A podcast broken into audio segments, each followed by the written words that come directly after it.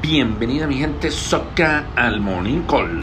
Hoy se inicia oficialmente el programa del Ministerio de Tecnología de Información y Comunicaciones Misión TIC 2022, con el cual el gobierno colombiano espera entrenar a 100.000 personas en programación. Su lanzamiento se llevará a cabo en la Plaza de la Paz en Barranquilla. Este programa está diseñado para mayores de 15 años y todos pueden participar. Esa es una buena noticia, una buena noticia.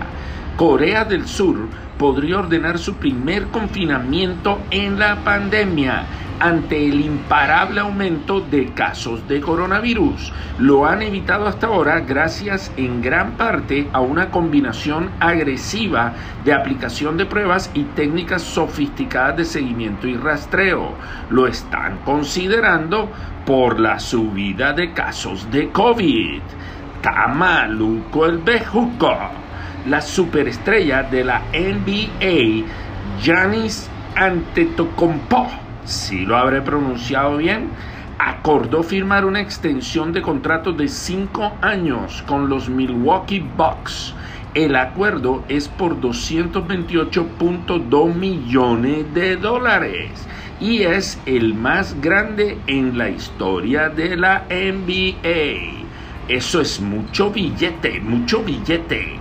Ojo al dato, si usted retira el 10% de su ahorro pensional, entonces tendría que cotizar hasta 5.5 años más, según cálculos de los investigadores del Banco de la República.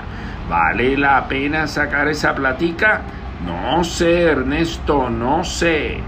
Apple lanza etiquetas de privacidad para las aplicaciones y te mostrará un resumen de las prácticas de privacidad de cada una de las aplicaciones antes que las descargues del App Store. Nos mostrarán realmente toda la información. Amanecerá y veremos. Hoy es miércoles de alegría. Sonríe y haz las cosas con alegría para obtener mejores resultados. Que de esta salimos juntos. Vamos para adelante. Fuerza y pulso. Feliz día para todos.